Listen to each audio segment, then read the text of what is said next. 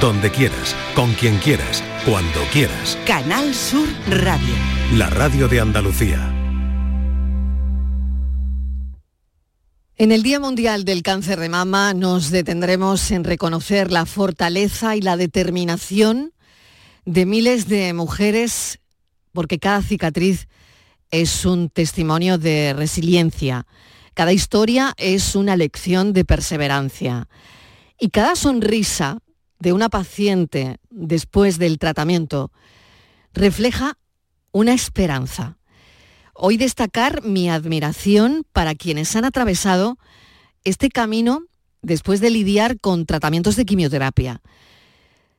Mi admiración para aquellas personas que están transitando ahora mismo esa historia. Mucha información, es importante que tengan mucha información por si nos toca. Quienes no lo hemos vivido, eh, no sabemos a lo que nos enfrentamos. Por eso consideramos que los testimonios son importantísimos. Mi recuerdo también en este día para quienes nos han dejado, pero cuyo legado nos inspira a continuar, a concienciar. Tengo algún nombre cercano que este día también recordemos la importancia de cuidarnos, de los chequeos periódicos, darle mucha más importancia de la que le damos a los cribados y de estar sobre todo al lado de quienes lo necesitan. Nosotros, hoy en este día, el rosa es más que un color. Queremos estar con mucha información, y mucha solidaridad. Bienvenidos a Por tu Salud. Por tu Salud, en la tarde de Canal Sur Radio. Día Internacional de la Lucha contra el Cáncer de Mama, uno de los tumores más frecuentes y con mayor prevalencia en Andalucía, donde unas 6.000 mujeres serán diagnosticadas de esta enfermedad este año, según ha informado la Sociedad Andaluza de Oncología Médica, que detalla que alrededor de un 80% de ellas podrá superarlo, llevar una vida normal, y mejorar su calidad de vida gracias a las últimas terapias avanzadas. Patricia Torres, bienvenida. Hola Mariló, buenas tardes. Por provincias andaluzas se estima que este año más de 1.300 mujeres recibirán un diagnóstico de cáncer de mama en Sevilla, más de 1.200 en Málaga, 800 en Cádiz, 600 en Granada, 500 en Córdoba 400 en Jaén y Almería y 350 en Huelva. La Sociedad Andaluza de Oncología Médica ha subrayado la buena noticia que supone que 8 de cada 10 de ellas lograrán superarlo con las novedades más recientes en terapias avanzadas como los anticuerpos conjugados, la inmunoterapia u otros fármacos. Además ha citado las técnicas de cribado o nuevos procedimientos de diagnóstico precoz de tumores de mama de tipo hereditario o genético. En total, la prevalencia del cáncer de mama en la comunidad a 5 años se situará en cerca de 24.000 mujeres al final de este año, según estima dicha sociedad, que ha valorado la ampliación de los grupos de edad en el programa de cribado que sitúa las pruebas diagnósticas desde los 40 a los 75 años y ha subrayado la importancia de la detención precoz. El cáncer de mama representa el tumor con mayor incidencia y prevalencia entre las mujeres por delante del cáncer de colo y recto, pulmón y cuerpo uterino y es el segundo más incidente sumando ambos sexos tras el tumor colorectal.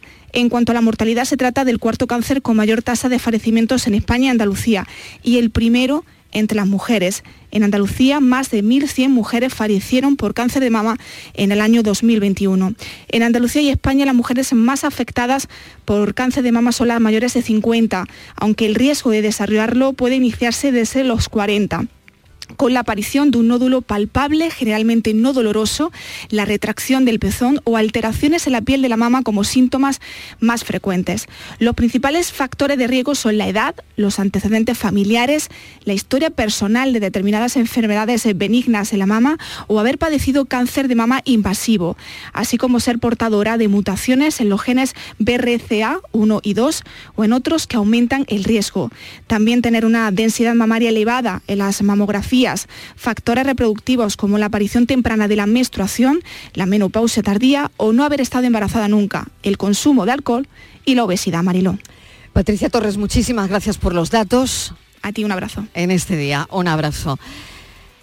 Vamos a hablar con, a presentar primero nuestra mesa, que hoy está repartida como debe ser por toda Andalucía. Quiero que los hombres también se sientan representados. Hay un porcentaje pequeño de hombres que también padecen cáncer de mama, que también en algunos casos pues tienen eh, mastectomías y quiero que por supuesto en este programa también estén representados. Voy a presentar a la mesa Juan de la Haba, el doctor de la Haba es oncólogo en el Hospital Reina Sofía de Córdoba, coordinador de investigación clínica del Instituto Maimónides de Investigación Biomédica en Córdoba. Doctor de la Haba, bienvenido, gracias por acompañarnos. Muy buenas tardes, Mariló, un placer. También tenemos a Joaquín Morales Rubio, representante para Andalucía de la Asociación Española contra el Cáncer, presidente provincial de Málaga. Joaquín Morales, bienvenido. Hola, muy buenas tardes. Tenemos a Elvira Gamero, psiconcóloga en el Hospital Universitario Virgen Macarena de Sevilla. Elvira, gracias por acompañarnos. Buenas tardes a todos y a todas. Y hablábamos de la importancia de los testimonios. Tenemos a Paloma de la Piedra, diagnosticada de cáncer de mama en junio del año 2020. Paloma, bienvenida. Muchas gracias. Muchísimas gracias por acompañarnos y voy a empezar contigo, con tu testimonio, por la importancia que tiene. Mm. Porque quienes no lo han vivido, creo que es fundamental la labor que hacéis yendo a los medios de comunicación, visibilizando de alguna manera vuestro, vuestro proceso, ¿no? ¿Cómo lo viviste tú? Efectivamente. Bueno, pues yo fui diagnosticada, como has comentado, en junio de 2020 y, bueno, realmente eh, cuando te dan la noticia pues es un shock. Te quedas porque a mí esto cómo me puede estar pasando, le pasa a otras, pero bueno, hay que aceptarlo, eh, esto te lleva unos días y, después ponerse a, pelear, que es lo que yo hice. Plena pandemia, casi. Plena pandemia, efectivamente. saliendo de la pandemia. Saliendo, bueno, bueno eh, junio. podíamos ya ir a algunos sitios, ¿no? Porque el confinamiento se, empezó a abrir, sí, De hecho, yo me detecté el bulto unos un par de meses antes pero realmente en plena pandemia. En plena pandemia. Mm. Y me costó encontrar el médico, o sea, fue un poquito complicado, pero bueno, ya en junio conseguí que me vieran y, bueno, y a partir de ahí empezó, nada, en semanas ya lo tenía todo, porque era un carcinoma infiltrante. Claro. Cuéntanos un poco eh, cómo te enfrentas a todo eso, es decir, eh, si tienes apoyo de la familia, si buscas apoyo, eh, si cambian cosas en tu día a día. ¿Qué pasa por tu cabeza ante un diagnóstico como ese? Bueno, es lo que te he comentado inicialmente, pues es un shock, eh, te deja totalmente noqueada, pero, pero bueno, después dices, bueno, tengo que, seguir adelante, salir adelante. Es verdad que la familia es fundamental, el apoyo, en este caso de mi pareja, fundamental, de mis hermanos, de mis amigas, compañeras de, de trabajo. Y, bueno, yo mm, es lo que te digo, me dieron la noticia, eh, me confirmaron que era un tumor maligno y, bueno, mm, que en dos semanas empezaba con la quimio. Entonces, bueno, pues esas dos semanas me mentalicé, me dieron la vuelta, como decía mi doctora, como un calcetín, me hicieron todo tipo de pruebas de arriba abajo para detectar, bueno, para saber si tenía metástasis o no. Afortunadamente eso salió negativo a partir de ahí es verdad que, bueno, pues obviamente luchas con otra, mm, bueno, sabes que tienes que atacar tu cáncer de mama, pero que no hay nada más, con lo cual esto te hace, venga, vamos a coger fuerzas y luego, bueno, pues muchas preguntas, ¿qué te pasará con la quimio? ¿Cómo te afecta? ¿Qué síntomas tiene? Mm, ¿Cuándo se te cae el pelo? Eh, yo necesitaba hablar con alguien que hubiera pasado por lo mismo que yo. Para mí era fundamental. Entonces, es verdad que en ese momento eh, bueno, todavía no acudí a la Asociación Española contra el Cáncer porque no se me ocurrió, porque es que realmente no me había pasado. Son demasiadas cosas. claro, es que entonces, bueno, pues mm. empecé a llamar a amigas de amigas que, me decían. Y, luego es verdad que conocí a Tatiana, que es psicóloga en la Asociación Española contra el Cáncer, eh, que venía a vernos a las sesiones de quimio. Y, bueno, es una persona encantadora, mm, una estupenda consejera y bueno, y ahí bueno, pues, a empezar el proceso y a, como te he dicho, a recorrer un camino que al final tiene un final. Tres años después, ¿cómo estás? Muy bien. Con mis revisiones, eh, que la tengo la semana que viene, por cierto, pero estoy muy bien. Qué importante es esto, ¿no? Sí, sí, estoy muy bien. Qué importante es esto. Mm. Bueno, doctor de la ABA, eh, creo que el testimonio en un día como hoy es importante, pero uf, ¿cuántas preguntas eh, tengo para usted, doctor? Pues nada, a tu disposición, Marino. bueno, ¿cómo ha evolucionado la tasa de supervivencia del cáncer de mama en, en la última década? Que creo, doctor, que es para llevarnos una alegría, ¿no? Sí, a ver, en los últimos 10 años eh, se ha producido un- una visión de, de la enfermedad completamente diferente a la que teníamos al principio del siglo XXI. Eh, realmente descubrimos que el cáncer de mama no es una enfermedad, sino que es una agrupación de enfermedades y esto nos dio luz a poder eh, diseñar tratamientos diferentes para estas diferentes enfermedades que se localizan anatómicamente en la mama de la mujer y como bien has dicho también en la del, en la del hombre con mucha menos frecuencia pero eh, realmente la localización anatómica no nos daba pista sobre el, tratamiento si realmente queríamos mejorar los resultados. Así hoy día, pues bueno, eh, no solamente en el ámbito del tratamiento preventivo de la recaída, eh, que sería pues aquella mujer que recibe tratamiento después de operarse, sino también en el ámbito de aquella mujer que- que tiene una recaída de su enfermedad, pues tenemos tratamientos diferentes para esos tipos diferentes de cáncer de mama que han sido los que han cambiado totalmente eh, la supervivencia y lo que es más importante, la calidad de vida de las pacientes que, que tienen la enfermedad o han tenido la enfermedad. ¿Qué importancia tiene el autoexamen? Porque por otro lado es como, bueno, ¿qué responsabilidad tengo de hacerme yo esa autoexploración? ¿no? Al final parece que esa responsabilidad recae en, en nosotras, ¿no? Y si estás un día en la ducha y te encuentras un bultito, eh, uf, yo no sé cómo sería en el caso de, de Paloma. Eh, Pues tal cual, ¿no? tal cual. Tal cual, tal cual lo estoy contando. Como un garbancito. como el garbancito que sí, te encuentras sí, sí, y fue autoexploración también. Autoexploración, efectivamente. La importancia es increíble, pero la Increíble. responsabilidad y lo que te entra en ese momento por el cuerpo, ¿no? Claro. Sí. Yo en ese momento no podía imaginar que era un tumor de mama. No- o no lo quería creer, o no, es lo que te, te he dicho antes, no podía pensar que me estaba pasando a mí. Pero ya dije, uff, no tiene buena pinta y a raíz de ahí lo Sí, que te he no, dicho, claro, voy a consultar, médico. ¿no? Voy a consultar ahora mismo esto que tengo.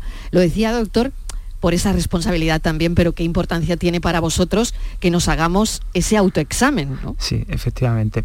Y, y sobre todo el, el tener el hábito de, de autoexplorarse la mama significa el conocer bien tu mama. Eh, la exploración es muy sencilla. Tiene una primera fase de inspección que es justo enfrente del espejo y ver que, tu mama no ha cambiado y si estás acostumbrada a, ver tu, tu pecho, pues ya verás que, que lo reconoces bien, reconoces bien que no hay ningún cambio. Incluso puedes mover los brazos hacia arriba para ver que no hay ningún movimiento extraño, ninguna retracción de la piel, también delante del espejo. Y hay una segunda fase de, de palpación que preferiblemente hacerla tendida en la cama y en la cual pues imaginamos nuestra mama como una, una bolsa de arena que extendemos sobre nuestro tórax. Y se trataría de encontrar ese, ese granito, ese garbancito que contaba antes Paloma en nuestra bolsa de arena, en nuestra mama, tratar de palparla presionando nuestra mama contra, contra el tórax. El hacer esto de forma eh, constante y habitual desde, desde la juventud implica algo muy importante y es conocer bien tu mama. No hay que hacerlo todos los días ni todas las semanas. Habitualmente para las mujeres que, que tienen su menstruación es buen momento el de la semana después de haber terminado con la menstruación, que está el pecho algo más blando, y en mujeres que ya no tienen su- su- sus reglas, pues en, en cualquier momento, pero con una frecuencia mensual. ¿eh? Tampoco, tampoco hay que estar eh, continuamente explorando el pecho, porque si no podemos generar alguna pequeña mastitis o alguna pequeña inflamación que nos puede llevar a error. Pero conocer bien nuestra mama es tan importante como que eh, aquella mujer que dice que está acostumbrada a explorarse el pecho que se ha notado algún cambio, ese criterio probablemente tiene más eh, atisbos de ser fiable que la propia exploración de- de- del médico. Yo a los alumnos de la Facultad de Medicina le digo que, que me dedico mucho a explorar mama, pero que cuando una paciente que está acostumbrada a explorarse su pecho dice que hay algo, aunque yo no encuentre nada, hay, hay, que mirar, hay que mirar, hay, que mirar. Hay algo. Qué interesante, doctor, lo que estamos comentando. Enseguida voy a hacer una pequeña pausa para la publicidad. Enseguida vamos a hablar con Elvira, que es psicooncóloga, y enseguida también con Joaquín Morales, después de la publi. Estos son nuestros teléfonos 95 1039 105 y 95 1039 16. Yo, hogar de todos los peces. Cada ola que baña la costa andaluza de frescura, variedad y riqueza. Con más sabiduría que cualquier especie, conozco la calidad y su receta. Disfrutemos de una pesca y un consumo responsables, porque nuestros mares laten y saben. Saben a cultura y saben de calidad. Saben a frescura y saben de sostenibilidad. Saben a sur y saben de encuentro. Andalucía, mares que saben. Fondo Europeo Marítimo y de Pesca, Junta de Andalucía. El resumen de la actualidad del día, con toda la información y la última hora del deporte, el análisis de la economía que tanto te afecta, las entrevistas que te aclaran lo que pasa. Todo lo que necesitas saber para estar informado lo tienes en el Mirador de Andalucía, de lunes a viernes, desde las 7 de la tarde con Natalia Barnés. Contigo somos más Canal Sur Radio. Contigo somos más Andalucía. Canal Sur. La radio de Andalucía. Si necesitas recuperarte de una operación de cadera, rodilla o cualquier otro proceso médico, en Vallesol podemos ayudarte. Contamos con profesionales que te ayudarán a recuperarte más rápido y todo ello sin desplazamientos innecesarios y por mucho menos de lo que imaginas. Infórmate en el 924 24 25 o en vallesol.es. Vallesol, te cuidamos diferente porque eres único. Hacer ejercicio, comer bien, cuidar nuestra salud mental. Suena fácil, pero ¿por dónde empezamos? En Clínica Luces son expertos en salud física y mental, psicología, fisioterapia, nutrición, psiquiatría. Lo tienen todo. Llamad al 680-648-718 o acercaos a Avenida de Montequinto 10, clínicaluces.com. Niño, tráeme algo fresquito de la nevera. Pero papá, si esto está más caliente que el queso de un San Jacobo. ¿Nevera rota? Aprovechalo. Las ofertas de verano de Tiendas El Golpecito y consigue por fin la nevera que mereces. Tiendas El Golpecito. Electrodomésticos nuevos, con y sin golpes o arañazos, más baratos y con tres años de garantía. En Alcalá de Guadaira y Utrera. 954-100-193. www.tiendaselgolpecito.es Descubre Ato Verde Soul, tu hogar en Las Pajanosas, Sevilla, con vistas a campo de golf, entorno natural, con chalets de 3 y 4 dormitorios y zonas comunes con piscina y club social. Ato Verde Soul. Para más información, llama al 672 67 6825 o entra en realia.es. Visítanos en Club de Golf Ato Verde.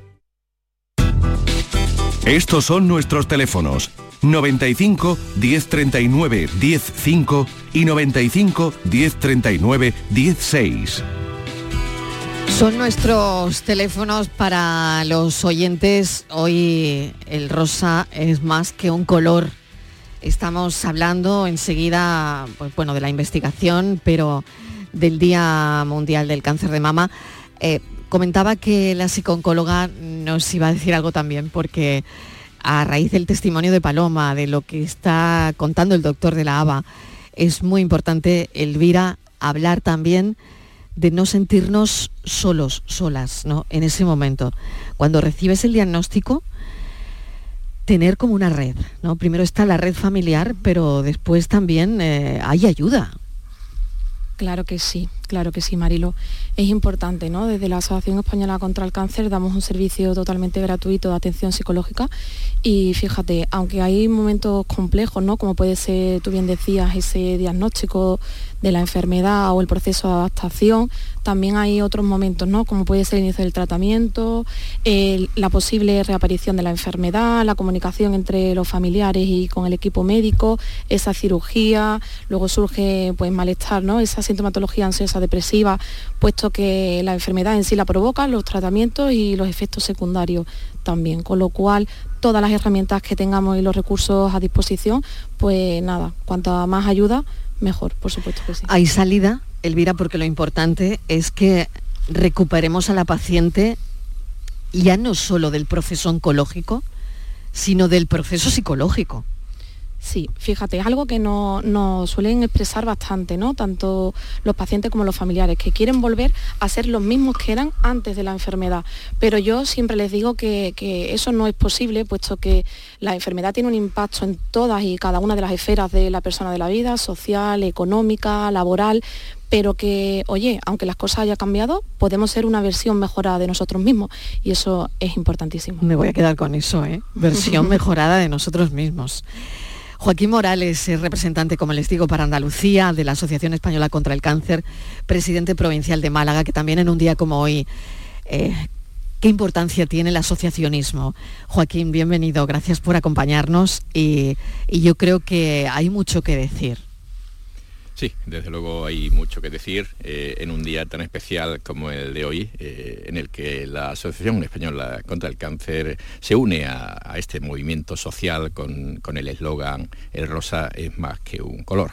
Y salimos en todas las provincias de Andalucía y las de España con nuestras mesas informativas, con, eh, pidiendo que se iluminen eh, edificios emblemáticos, eh, realizando marchas, carreras, jornadas de pacientes de cáncer de mama, todo ello para mostrar nuestro apoyo a las pacientes de cáncer de mama.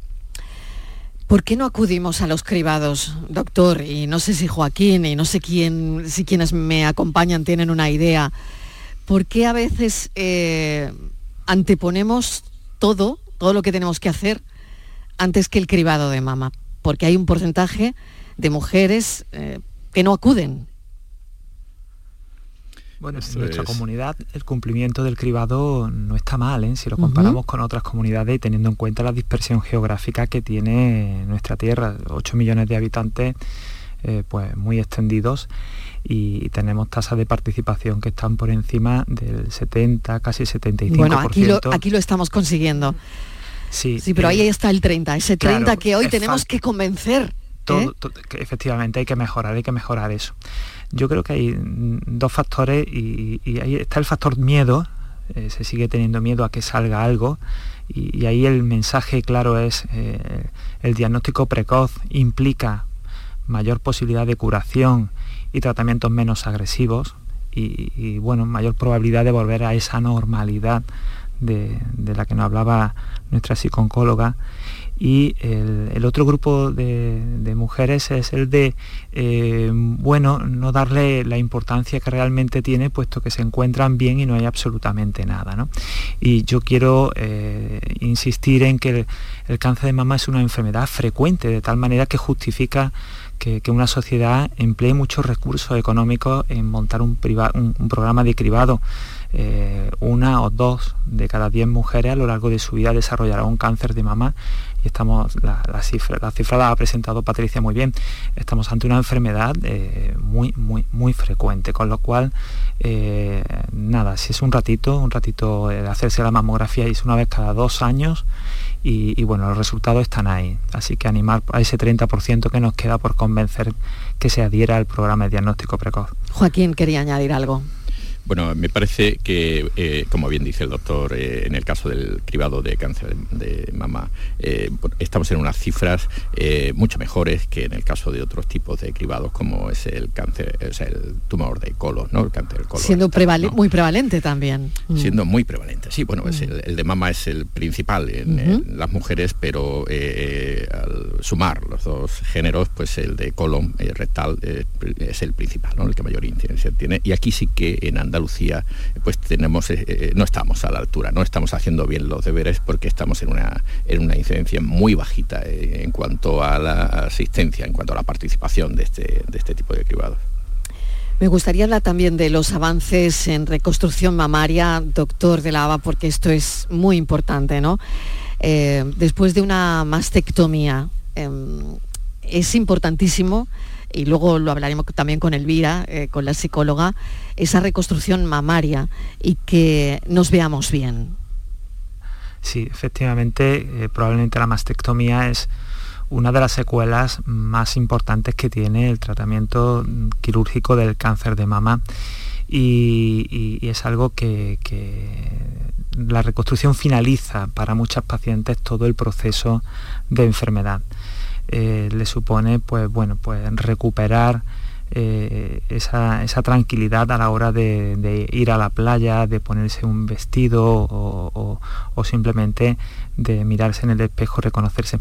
Yo aquí sí que eh, animo a, aquellas mujeres que, vayan a iniciar su proceso de reconstrucción a que busquen apoyo en el psicooncólogo. Creo que la reconstrucción empieza en nuestra cabeza y, si realmente en nuestra cabeza empezamos ese proceso de reconstrucción, de autorreconocimiento, eh, probablemente eh, lo que la técnica quirúrgica nos va a aportar va a ser mucho más satisfactorio. Le doy paso a Elvira, ¿no? Porque es verdad que, como ha dicho el doctor, empieza en nuestra cabeza esa reconstrucción, ¿no?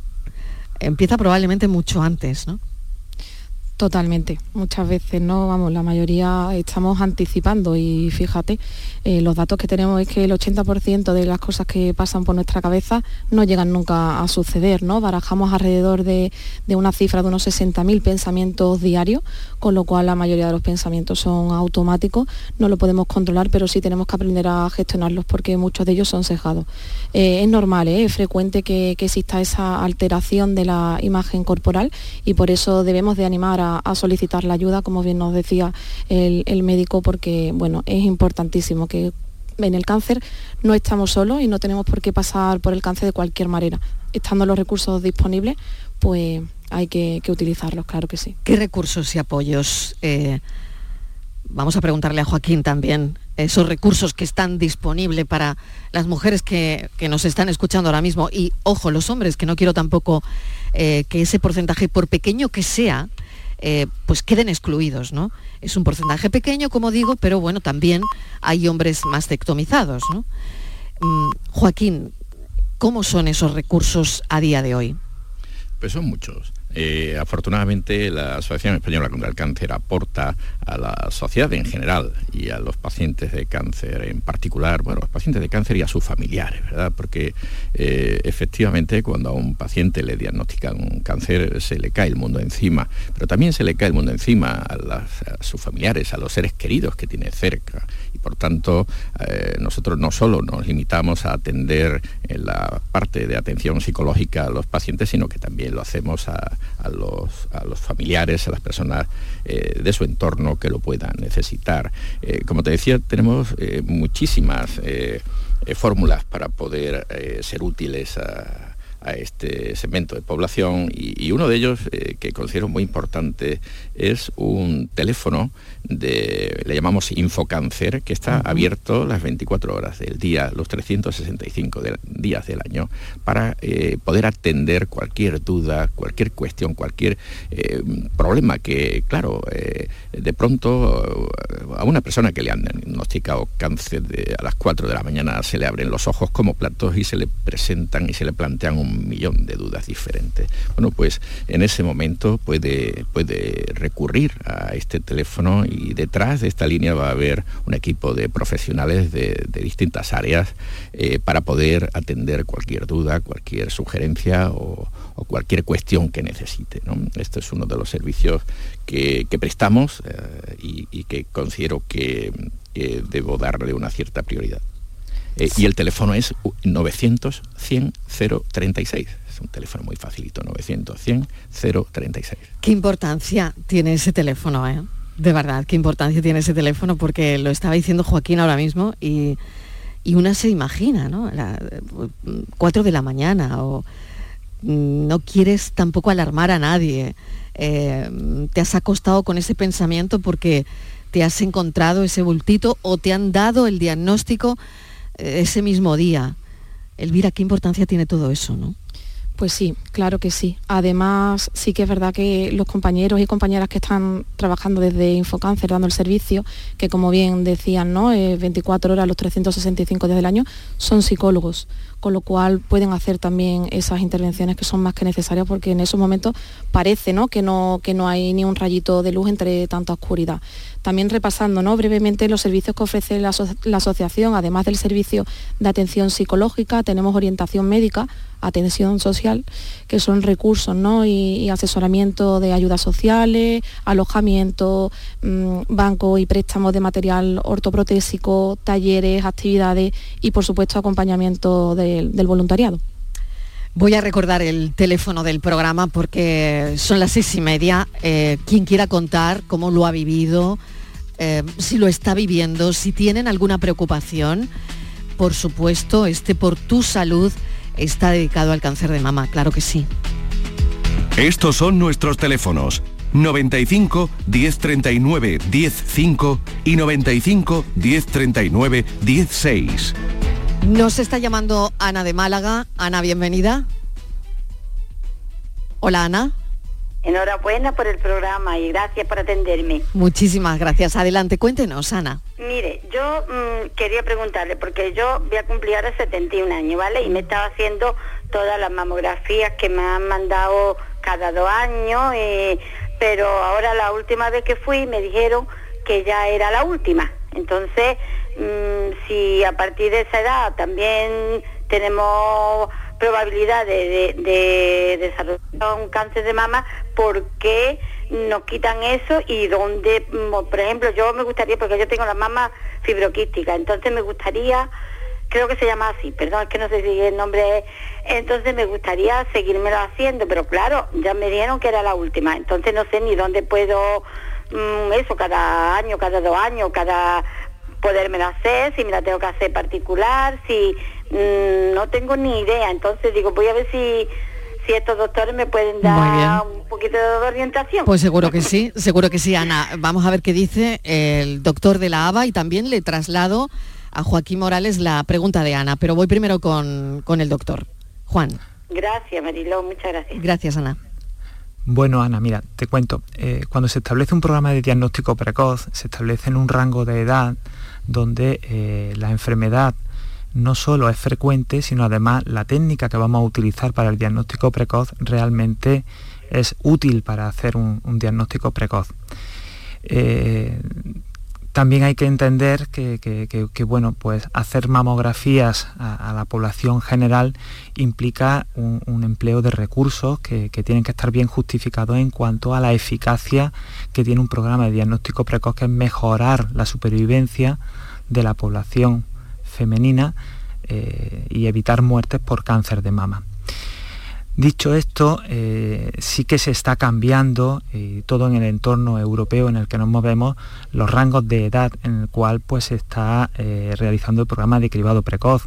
Hasta hace muy poquito estábamos entre los 50 y los 69 años y bueno, pues están dando pasos para reducir y acercarnos a esos 45 años que desearíamos y subir la edad hasta los 75 años, sobre todo teniendo en cuenta el magnífico estado en el que se encuentran eh, aquellas personas que cumplen eh, los 70 años.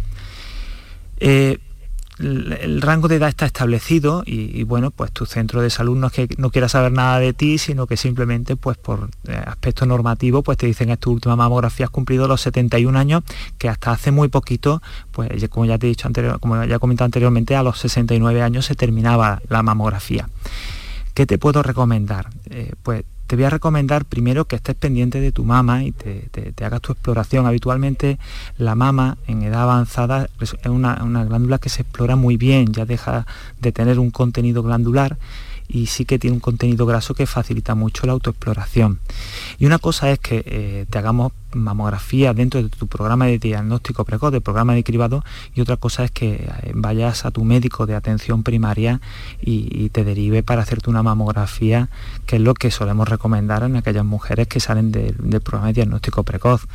Eh, de hecho, pues bueno, en, en nuestro centro lo que hacemos es que nos les damos de baja en la historia y aquella mujer que de motu propio acude a hacerse la mamografía eh, pasados los dos años, pues evidentemente se le hace. Lo que sí que es verdad que ya lo que no se hace es avisarla y citarla para, eh, para hacerle la mamografía, puesto que ya no está dentro del programa de diagnóstico. Pero muy probablemente esto que estamos hablando ahora, dentro de unos años, va a cambiar y probablemente mujeres eh, por encima de tu edad, ya en los 75 años, estén incluidas también dentro de, de dicho programa. No sé si Joaquín Morales quiere añadir alguna cosa más, Joaquín. Bueno, lo ha dicho con mucha claridad el doctor. Efectivamente, el, programa de cribado, pues lo que implica es que va a ser la propia, el propio servicio andaluz de salud quien va a estar pendiente, quien te va a facilitar la cita y quien te va a, revisar de manera periódica, a invitarte que, que, acudas a ese cribado, lo que no quiere decir que efectivamente cualquier persona que se observe eh, la mama y entienda que hay un, un problema, hay algo que no le cuadra, pues que acuda perfectamente a su médico de familia que le va a derivar y le van a hacer todas las mamografías que necesite sin, lugar a dudas. Pues esperemos que hayamos podido orientar eh, a Ana de Málaga. Le agradecemos muchísimo que nos haya llamado. Y recuerdo el teléfono del programa por si alguien quiere comentarnos su testimonio o cualquier inquietud que tengan sobre el cáncer de mama. Estos son nuestros teléfonos 95 1039 105 y 95 1039 16. Vuelvo al doctor a preguntarle la genética, la carga genética. No sé si en el caso de quien nos acompaña hoy aquí en el estudio, si en el caso de Paloma, que ya nos ha brindado su testimonio. Paloma, ¿tú tenías eh, antecedentes? No. No, es eh, tu primer caso en la, en la familia, eres la primera. Sí, bueno, mi madre eh, posterior a hace un año le quitaron con 80 años un tumor en la mama, pero ha sido a posterior. ¿Después de Después, sí. O sea, es que es muy curioso, ¿no? Sí. Es curiosísimo. Era un carcinoma ductal in situ, no era infiltrante como el mío, pero, pero sí, el primer caso, el mío. Doctor de la Haba, em, es muy importante eh, para las pacientes que hayan tenido antecedentes la revisión, eh, por supuesto la mamografía.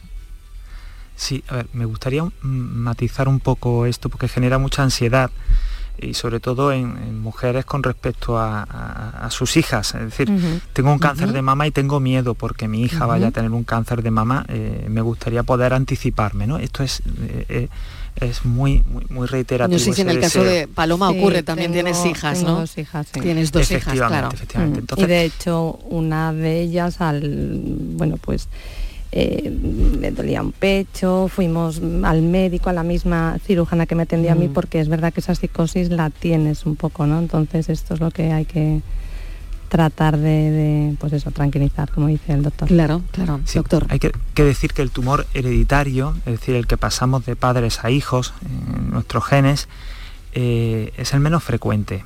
El menos frecuente con diferencia. Se estima que en torno eh, a un 5% de todos los cánceres de mama son hereditarios. Por lo tanto, tranquilizar a, esas madres con respecto a sus hijas, que muy probablemente, lo más probable, es que su tipo de tumor no sea, no sea hereditario. ¿Qué pistas nos puede dar eh, el, tumor para pensar que pudiera ser hereditario? Una de ellas es la edad de aparición, edad por debajo de 45 años, pudiera ser. Otro tipo de, pistas son tumores que llamamos triple negativos, son tumores que no tienen expresión de receptores hormonales ni de una proteína llamada ER. Esto los pacientes se lo saben muy bien, lo puedo asegurar.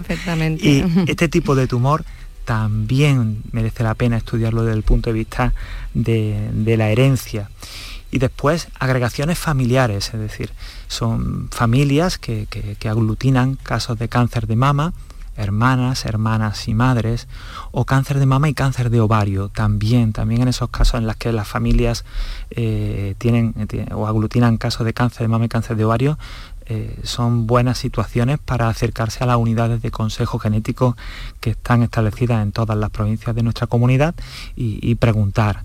El estudio genético es muy sencillito, es un estudio que consiste en hacer un árbol genealógico, confirmar que realmente eh, se trata de una potencial familia de riesgo y hacer una analítica de sangre. Se hace una extracción de sangre y, en, esa, en, esa, sangre se estudia nuestro ADN y, buscamos esos dos genes, los más famosos son BRCA1 y BRCA2, ya hacemos paneles de 42 genes y probablemente eh, no en muy poquito tiempo, tengo pacientes con, con niñas muy jóvenes, digo, pues mira, la verdad, cuando tu hija sea mayor, pues probablemente todo esto haya cambiado una auténtica barbaridad y lo que hacemos ahora pues no tenga nada que ver con lo que vamos a hacer dentro de, unos años, con lo cual, a ver, estar pendientes.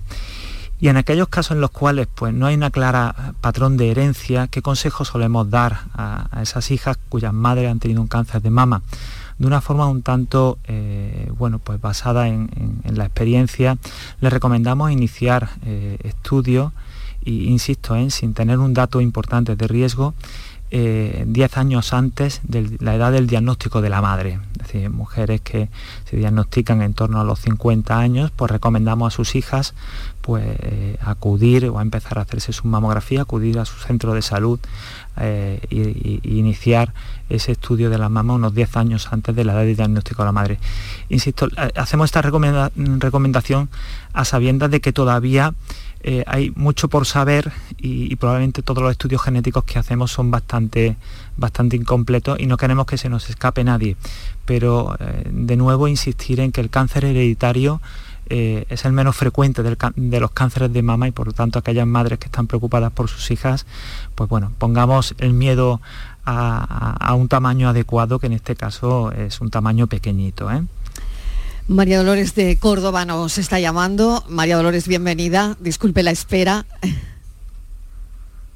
Creo que la tenemos ahí. María Dolores. ¿Nos oye? Bueno, creo que no tenemos esa llamada. Voy a probar con Isabel de Almonte. Isabel, hola. Ah, buenas tardes. Buenas tardes, es Isabel, ¿no? Buenas tardes. Sí, soy Sí, adelante, cuéntenos.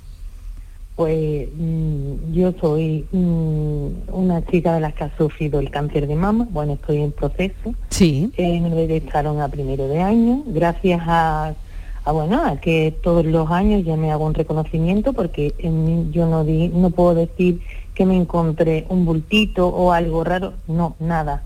Todo normal y gracias a, hacer el reconocimiento, eh, mamografía y ecografía, me detectaron que tenía unos nodulitos que eran sospechosos. Y me hicieron biopsia, ya todo lo que conlleva la biopsia, eh, me, ven y me dicen que en febrero que, bueno, que tengo un calcinoma. Y nada, me operan, ya, ya pasé la quimioterapia, eh, valoraron si me tenía que dar radio o no, y no no me tuve que dar radioterapia. Y bueno, y aquí estoy, que lo puedo contar y en cierto modo de muy buena, mm, eh, no puedo decir que haya tenido, aunque no es mm, que de buen gusto el que te pase esto, ni mucho menos, pero lo puedo contar y mm, con muy buen sabor de boca. Lo puedo contar con muy buen sabor de boca porque gracias al equipo, eh, todo el mundo, tanto enfermera, eh, oncólogo y demás, todo se han portado conmigo estupendamente, igual que se portarán con cualquier otra paciente. Y, es el cariño que te reciben, con el que te tratan, que como nunca he estado mala, la verdad, pues mm, iba como que a, ver, a ver qué es lo que qué es lo que me puede suceder a mí. Y claro, en cuanto que te dicen que tienes cáncer, pues lo primero que te pone por delante es que te vas a morir. Eso es lo primero hasta que lo digiere, pues que nos llevamos una semanita ahí digiriendo eh, la, noticia, pues mm, pasamos una semanita que cuando habéis dicho eso, que se despierta a las 4 de la mañana, digo, hmm. que verdad, ¿eh? Nos hemos despertado a las 4 de la mañana y hemos dicho, bueno, hay que dormir, yo soy muy creyente y, bueno, yo decía, Dios mío de mi alma, porque he hecho una manita, no me quites el sueño de esta manera, vamos a ver primero qué es lo que es y ya después iremos mm, si tenemos que pasar alguna noche en vela, pues la pasaremos en vela, pero mientras que no, pues oye, vamos a llevarlo de la mejor manera posible. Isabel, qué importante, qué importante es este mensaje y cuánto le agradezco yo su llamada, primero porque cuando estábamos hablando del cribado, nada como eh, escucharla a usted, mm, o mm. escucharte, permíteme que te tutee, Nada, Isabel, como escucharte decir, bueno, a mí me lo han detectado en un cribado, yo no tenía ni bultito ni nada. Entonces me lo detectan en un cribado y a partir de ahí, bueno, pues las cosas mm, no han sido tan complicadas, ¿eh? porque si te lo detectan más tarde, la cosa podía haberse complicado aún más. Sí. Claro. Sí, porque claro, yo estoy en una edad, mi edad son 45 años ahora, eh, cuando me lo detectaron, perdón, que fue en, el, cambio de edad. Entonces yo mm, a partir de los 40 empecé a hacerme todos los años pues las revisiones normales que, que nos podemos hacer las mujeres ginecólogo y ya pues eco y mamo. Entonces, mm, gracias a que me hago ese reconocimiento anualmente, pues me he encontrado la sorpresa. Mm, y claro, y, otra cosa, Isabel, perdona que te interrumpa, pero y otra cosa importante es que tú te lo, eh, ¿era tu primera vez que te hacías eh, la mamografía o ya te habías hecho otras? Desde, desde los 40 me lo vengo O sea que tú te habías hecho ya como, como tres mamografías, ¿no? sí, sí, yo desde los 40 pues tengo 46. Claro. Ahora pues todos O sea que de, un año a otro es para que los, las oyentes exactamente se hagan una idea. De un año a otro aparece ese cáncer. O sea, ella tiene una mamografía del año anterior donde no había nada y una mamografía de, de, ese año mm. donde se le detecta el cáncer. Por lo tanto, en un año, y aquí le doy paso también al doctor de la ABA, ha aparecido ese cáncer. Sí. Que es lo que yo decía, digo, madre mía, a, Dios gracias de que claro. tenemos este reconocimiento, ¿no? claro, qué importancia tiene su testimonio, Isabel. Muchísimas gracias, de verdad. Un abrazo y, que, siga bien. Sí, nada, muchas gracias. Un abrazo. Em, doctor, yo decía la importancia que tienen testimonios, ¿no? Bueno, en este caso, como el de esta paciente también, ¿no? Porque de un año a otro, claro, no había nada el año anterior en su mamografía limpia. Eh, la siguiente, pues se le detecta el carcinoma de mama. Sí, efectivamente. Eh, una cosa es cuando aparece y otra cosa cuando radiológicamente o clínicamente se hace se puede ver claro. Efectivamente. Eh, y en eso la tecnología está cambiando a pasos eh, agigantados. Ya.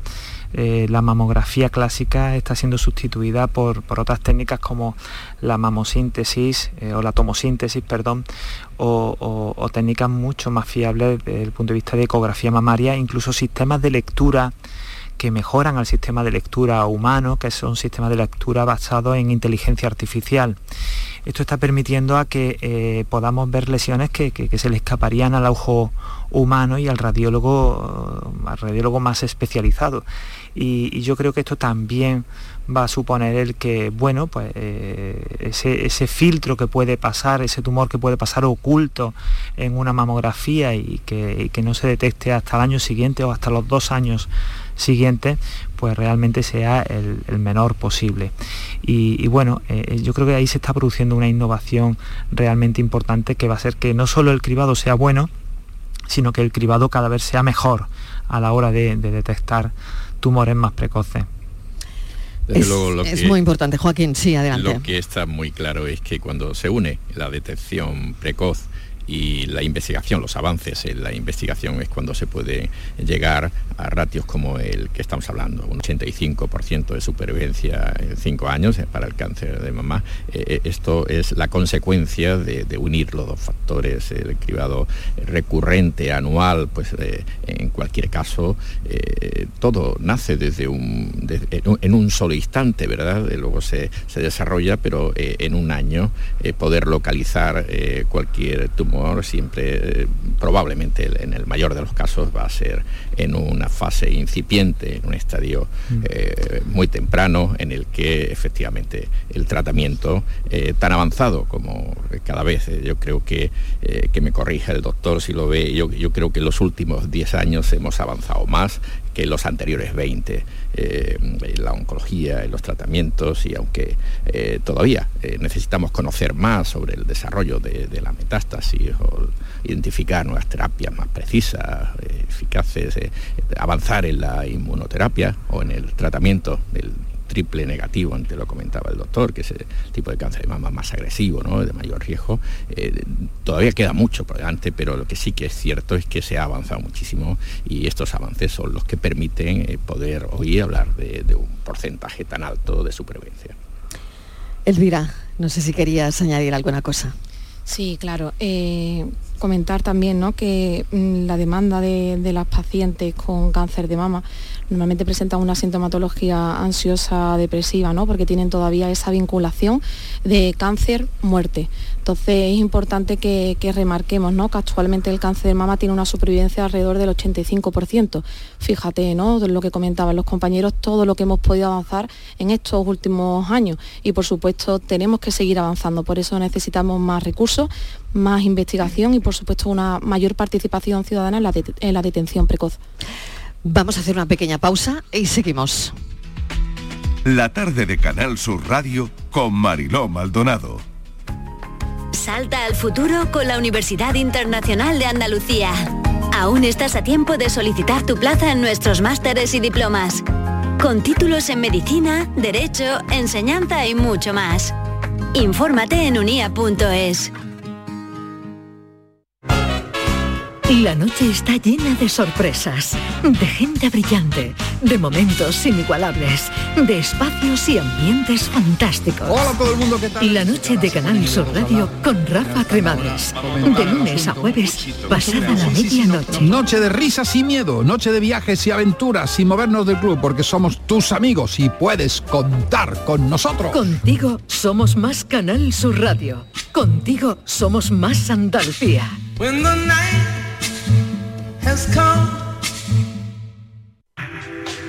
La tarde de Canal Sur Radio con Mariló Maldonado. Seis minutos y llegamos a las siete en punto de la tarde. Estamos hablando en, bueno, en tertulia con los oyentes, con los pacientes sobre este día, que es el Día Mundial del Cáncer de Mama. Y es muy importante, yo no sé si en este tiempo que me queda hay cosas importantes que nos hayamos dejado en el tintero y que haya que decir, doctor, empiezo, eh, empiezo por usted, eh, y que sean, pues eso que le digo, ¿no? Importante tener en cuenta, siempre. Sí, a ver, lo comentaba al principio Marilo y yo creo que en este día del cáncer de mama no podemos dejarnos fuera a la paciente con cáncer de mama metastásico. Eh, claro, a ver, en este día, eh, pues, y, lo, digo, pues se me llena, se me llena, eh, se me llena la boca de, alegría, se me llena el corazón de alegría poder decir un, 85% de curación, pero al mismo tiempo me acuerdo de aquellas pacientes en las cuales la curación no es posible con, las técnicas que tenemos actualmente, que la paciente con cáncer de mama metastásico. Yo creo que también en este día se tienen que sentir bien identificadas aquellas mujeres que saben que no se van a curar de su enfermedad y que también ven con esperanza pues el poder seguir viviendo, el poder seguir cumpliendo con sus sueños y todo ello pues gracias al, abanico y a las posibilidades de, tratamiento, acompañamiento, apoyo social que, tienen. Y, yo creo que eh, no podemos terminar este, este programa sin, sin incluir no solo a las pacientes que se curan, es una, alegría, ya digo, sino también a aquellas que sabemos que no se van a curar, pero también sabemos que van a vivir mucho tiempo y, cada vez más y, bueno, pues viven en esa enfermedad crónica, pues muchas de ellas cumpliendo con sus sueños. Es muy, importante esto que, dice el doctor y, Elvira, eh, hay que acompañar a todas las pacientes psicológicamente. Bueno, eh, va a depender muchísimo de la persona en sí, es decir, de las necesidades que plantee, de las circunstancias vitales ante las que se encuentre y también de las herramientas de las que disponga. A mí sí me gustaría eh, dirigirme eh, directamente a las pacientes ¿no? y hacer una diferenciación, sobre todo un llamamiento, porque tenemos que diferenciar entre mm, la estrategia adaptativa de afrontamiento a la enfermedad, el espíritu de lucha, diferenciarlo claramente de, de, la tiranía del optimismo. Una cosa es que yo afronto la enfermedad de forma optimista, manteniéndome enfocada en el objetivo, pero permitiéndome caer.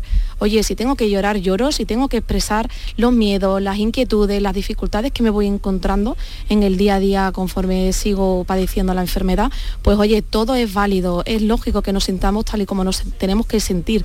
No tenemos que estar negando o escondiendo, haciendo esfuerzos, ¿no? Bastante ya tenemos con padecer la enfermedad eh, Y claro, otra cosa es esa tiranía del optimismo de me tengo que mantener fuerte a toda costa, sin importar, ¿no? Mirar hacia adelante y no permitiéndome caer. Tenemos que, fomentar que, la paciente tenga derecho a, sentirte, a sentirse tal y como se sienta, todo es lógico, todo es válido y que cuente con esa estrategia mm, también adaptativa, ¿no? De apoyo social que, que decía el doctor de Lava. Tengo que dejarlo aquí porque, bueno, ha sido una hora de muchísima información. Os agradezco a todos vuestra participación y mucha suerte, de verdad. Muchísimas gracias. Gracias, gracias de verdad. Gracias. Y lo dejamos aquí. Mañana a las 4 de la tarde seguimos contándoles la vida. Ahora se quedan con toda la información, con el Mirador y Natalia Barnes.